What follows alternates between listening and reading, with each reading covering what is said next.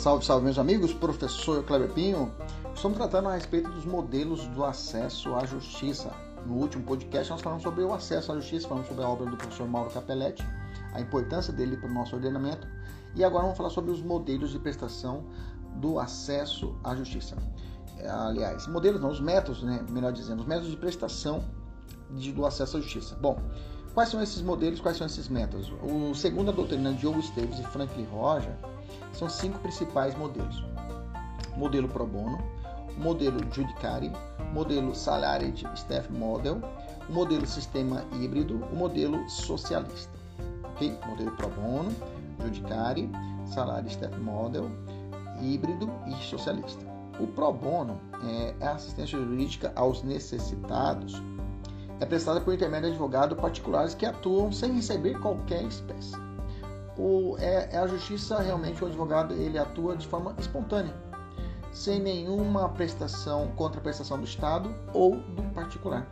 É aquela pessoa, advogado, que vai advogar é, de livre espontânea vontade para certa pessoa. É pro bono. Ah, eu vou advogar para minha tia, não vou cobrar nada. Pro bono, você está atuando de forma pro bono. Ok? É, nesse caso, né, não há um, é um modelo caritativo, tá? desempenhado pelo advogado privado. Tem uma crítica? Tem. Há críticas a respeito disso. A doutrina fala que é necessário que o próprio necessitado, o necessitado, a pessoa que precise do acesso à justiça, identifique o seu direito e recorra à assistência jurídica.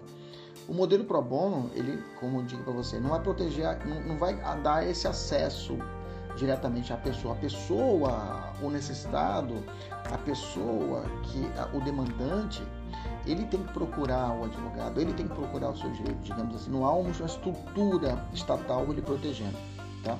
O pro bono sofre de um, alguns obstáculos, por exemplo, já que na falta de remuneração, isso é prática, gente. A falta de remuneração do advogado não estimula os profissionais a exercer a atividade caritativa com periodicidade. Então, o advogado privado é isso mesmo, o cara tem que ganhar dinheiro, e se ele trabalhar de graça para o resto da vida, ele não consegue pagar as contas. O boleto vence todo mês. Então, uma crítica é essa, que é, é, ele não vai conseguir levar isso, não vai, não vai conseguir manter um, uma periodicidade no seu, no seu, no seu é, na sua escrivaninha, no seu, no seu arquivo, né? O que processos que sejam pro bônus 100%, ok? Ademais, os custos dos recursos humanos, muitas das vezes, é, tem que ser suportado pelo próprio profissional. Apesar de eficiente, o modelo de corpo assalariado sofre de preconceito em diversos ordenamentos. Né? É, esse sistema ele sofre realmente é, alguns, algumas, algumas, alguns preconceitos diante de todo o sistema judiciário. Beleza? O pro bono, então, mais ou menos é isso. Segundo ponto, o modelo judicário. Tá? Esse aqui é prestado por advogados particulares. Eles são desvinculados do Estado também, mas são remunerados pelos cofres públicos. Por cada casa, casa por, por, por, por caso concreto, ou seja, por demanda. Qual é a vantagem aqui? A vantagem é a possibilidade da pessoa necessitada escolher um advogado particular que irá patrocinar na sua causa, garantindo-se um vínculo de confiança que supostamente inexistirá na indicação compulsória pelo Estado. Então, o judiciário tem isso. É... Existe uma crítica? Sim, existe uma crítica pelo fato de que a remuneração paga aos advogados pelo Estado é aquém dos valores praticados pelo mercado. Né? Isso é uma verdade. Né? É, contribuindo para que a assistência não alcance um nível adequado de eficiência. E muitas vezes, nesse modelo do advogado, mantém seu escritório particular preterindo, assim, as demandas assistenciais, né? assumindo uma natureza acessória e subsidiária como o pro bono, que eu já falei para vocês. Tá? Existe até uma, um julgado do ministro Joaquim Barbosa, né? numa, no julgamento da DI 4.270, que ele menciona muito bem a respeito disso. Ele fala assim, ó, vou ler para você um trecho. Enquanto defensor público integrante de carreira específica dedica-se exclusivamente ao atendimento da população que necessita do serviço de assistência, o advogado privado convertido em defensor ativo certamente prioriza por, muito, por uma questão de limitação de jornada de, de trabalho os seus clientes, que podem oferecer uma remuneração maior do que aquela que é repassada pelo Estado a qual observa a tabela de remuneração básica dos serviços de advogado. O judicário é o famoso advogado dativo, né? traduzindo, advogado dativo é aquela pessoa que é nomeada para poder atuar para tanto. Beleza? Tranquilo? Judicário também existe alguns contratos que é muito questionado, né? Contrato, por exemplo, do Estado com a OAB, para que ela preste o um modelo da assistência jurídica, ok? Gratuita ao cidadão. Beleza? Isso é uma crítica ferrenha da Defensoria a respeito disso. O modelo judiciário não é adotado no Brasil, mas ele convive com o modelo adotado. Agora eu vou falar sobre isso. Vamos avançar. Vamos falar do salário staff model, né? Uma tradução minha, né? O modelo de pessoa, modelo de pessoal assalariado. É a nossa tradução. Esse é o modelo oposto ao judiciário e é o adotado no Brasil.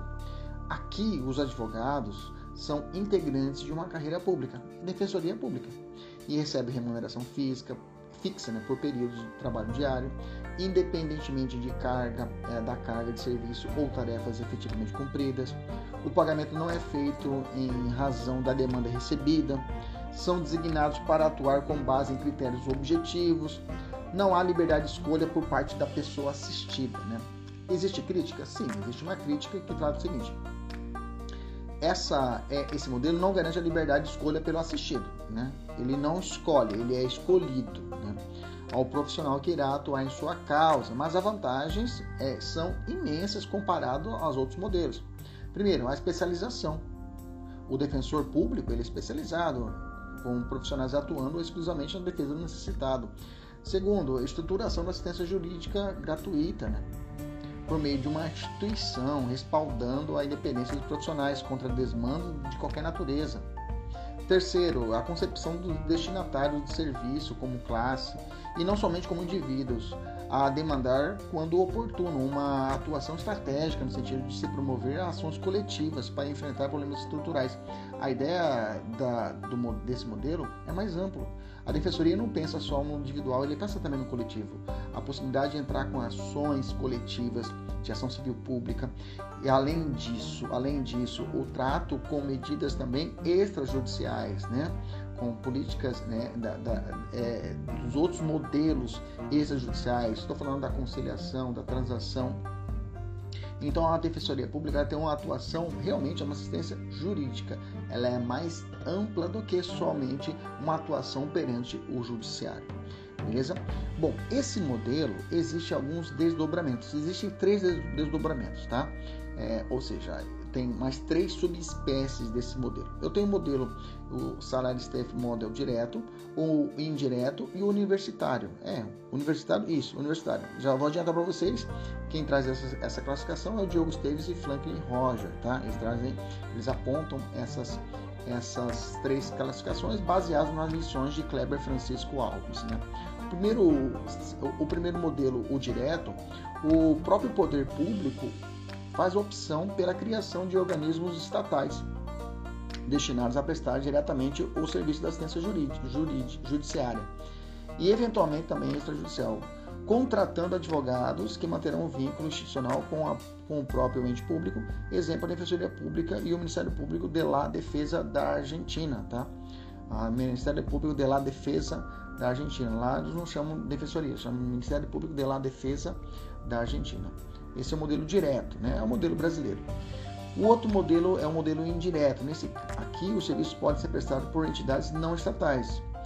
Via de regra, sem fins lucrativos que recebem subsídio dos cofres públicos para custeio de suas despesas, inclusive para o pagamento de advogados contratados cujo vínculo empregatício será estabelecido nas respectivas entidades e não com o Estado, tá? Seria um modelo, um modelo indireto, seria contratado então instituições sem fim lucrativo, não posso dizer ONGs, mas empresas seriam dessas, dessa, dessa feição, bacana? E o último, universitário. Aqui a assistência jurídica é prestada por advogados vinculados às universidades públicas que supervisionam o trabalho dos estudantes nos escritórios modelos, né? Ah, apesar de serviço jurídico assistencial seja prestado de forma gratuita, a população, o advogado, o supervisor, ele recebe remuneração fixa proveniente dos cofres públicos, tá? pelo exercício da atividade de docência universitária. Não é o modelo das universidades privadas nossas, né?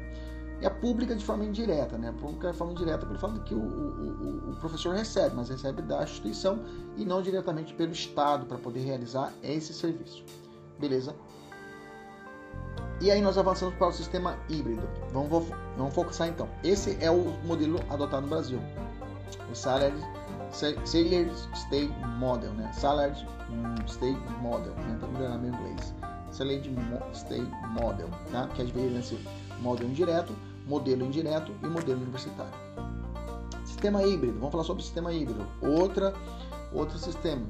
Aqui trata seria uma reunião do pro bono, pro bono, o primeiro que eu falei para vocês, o gratuito, o judicário, que são advogados particulares contratados pelo Estado, e o salário, salary staffing, em diversas combinações possíveis, né?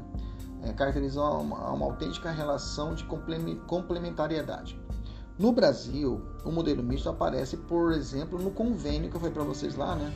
Mas aparece muito aqui, celebrado entre a Defensoria Pública de São Paulo e a OAB para complementar a prestação de serviço de assistência jurídica. Então, o híbrido para a doutrina do Diogo Esteves, ele caracteriza nesses modelos de, de, de, de, convênio realizado pela Defensoria Pública de São Paulo e a OAB, que é muito criticado, que para muitos é inconstitucional esse modelo desse convênio pelo fato de que a Constituição de 88 elegeu a Defensoria Pública como órgão único e exclusivo para a defesa da assistência jurídica integral gratuita. Então não há que se falar de, de aplicação desse modelo diferenciado no Brasil. Beleza? O último modelo é o modelo socialista, né? A ideia é que numa sociedade capitalista, a assistência jurídica possui o objetivo fundamental é assegurar aos segmentos mais pobres, né? a mesma possibilidade que setores mais ricos possuem de acessar o sistema da justiça.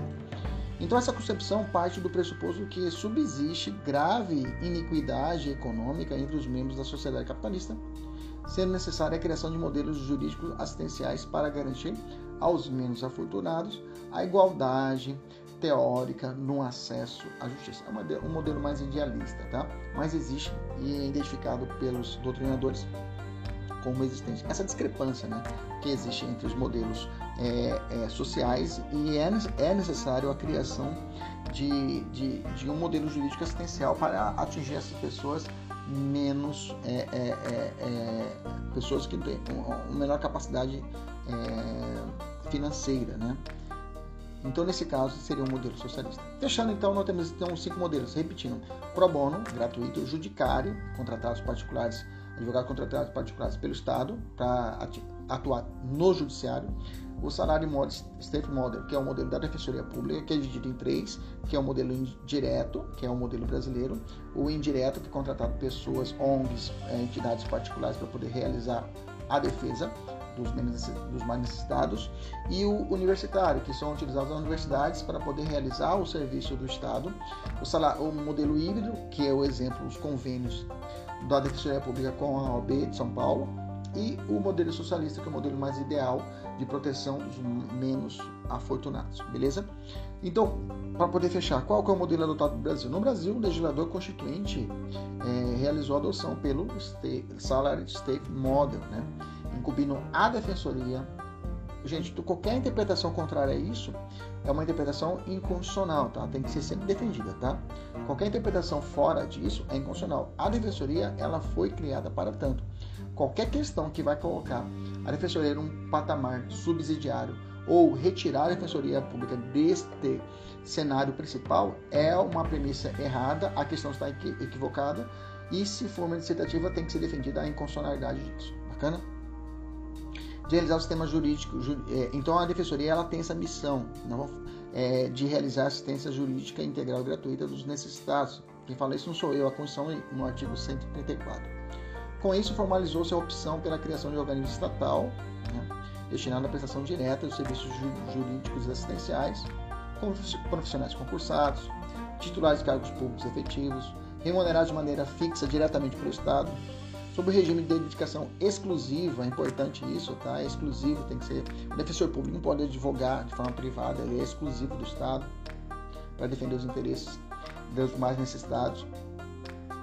Embora custeado por recursos públicos, eu falo mais necessitados, gente, mas nós vamos estudar ainda no nosso curso que é, a defensoria pública pode defender as, uma pessoa que tem a capacidade financeira, tá? A hipossuficiência ela tem várias, a hipossuficiência, a vulnerabilidade tem várias classificações, tá? E hoje isso está bem avançado.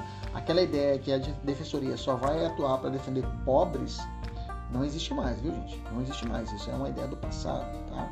Isso é uma ideia mais avançada quanto a isso. A assistência jurídica integral e gratuita dos necessitados, a ideia de necessitados, é necessitação, pode passar uma ideia de hipossuficiência. E hipossuficiência, ela tem várias é, e vulnerabilidade também, né? ela tem várias concepções que devem ser estudadas, tá? Então essa é a ideia da Defensoria Pública. Com isso, assegura a independência funcional do defensor público na tomada de decisões. O defensor público, diferente do advogado privado, o defensor público ele tem a liberdade de tomar essas decisões, não está atrelado a qualquer poder. Vamos estudar isso também, tá? Inclusive, esse é o posicionamento do STF. César Peluso, ministro César Peluso, já aposentado, na DIN 4163, em 2012, ele posicionou assim: é dever constitucional do Estado oferecer assistência jurídica gratuita aos que não disponham de meios para a contratação de advogado, tendo sido a Defensoria Pública eleita pela Carta Magna como único órgão, único órgão estatal predestinado ao exercício ordinário dessa competência. Daí qualquer política pública que desvie pessoas ou verbas para outra entidade com o mesmo objetivo em prejuízo da defensoria insulta Constituição Federal. Bacana? É importante salientar, para finalizarmos esse, essa, esse raciocínio, que hoje o Brasil ainda convive com o modelo judicário, tá? E para Diogo Diogo Esteves e para o Franklin Roger é o modelo híbrido, né? Ele vai falar que existe uma convivência desse modelo adotado com outros. Por exemplo, como eu disse para vocês, como ocorre em São Paulo, com a adoção desses contratos da advocacia privada com o Estado, né? Essa ideia, dessa ideia de que existe essa, essa, existe essa convivência no, no sistema brasileiro ainda, né? Isso ocorreu porque a Defensoria Pública ainda não conta com a estrutura adequada para estar em todas as comarcas e subseções do país. Porque, na verdade, espera-se que seja superado isso é, no cumprimento da meta estabelecida pela Emenda Constitucional 80 de 2014. A Emenda Constitucional 80 de 2014, okay, que estabeleceu no parágrafo 1 do artigo 98 do ADCT, falou o seguinte, ó, no prazo de oito anos, a União, os Estados Federal, deverão contar com defensores públicos em todas as unidades jurisdicionais. Em todas as unidades jurisdicionais. Ou seja, em 2022, a Defensoria Pública deve estar em todos os estados, todas as unidades da jurisdição brasileira, todos os locais, né? em todas as unidades jurisdicionais. Né? Essa complementação desse novo modelo adotado, do Salary State Model, pelo modelo judiciário no Brasil, pode ocorrer tanto a partir da solicitação pelo juiz à OAB para que indique advogado para atuar em favor da pessoa necessitada, né, o dativo, né, quando por meio do convênio celebrado entre a Defensoria Pública e a OAB. Saindo aí o dinheiro dos cofres públicos, saindo de uma forma ou de outra, saindo dos cofres públicos, né? Em qualquer um desses casos, e os valores empregados na remuneração do advogado. Beleza? Tranquilo? Até a próxima. Tchau, tchau.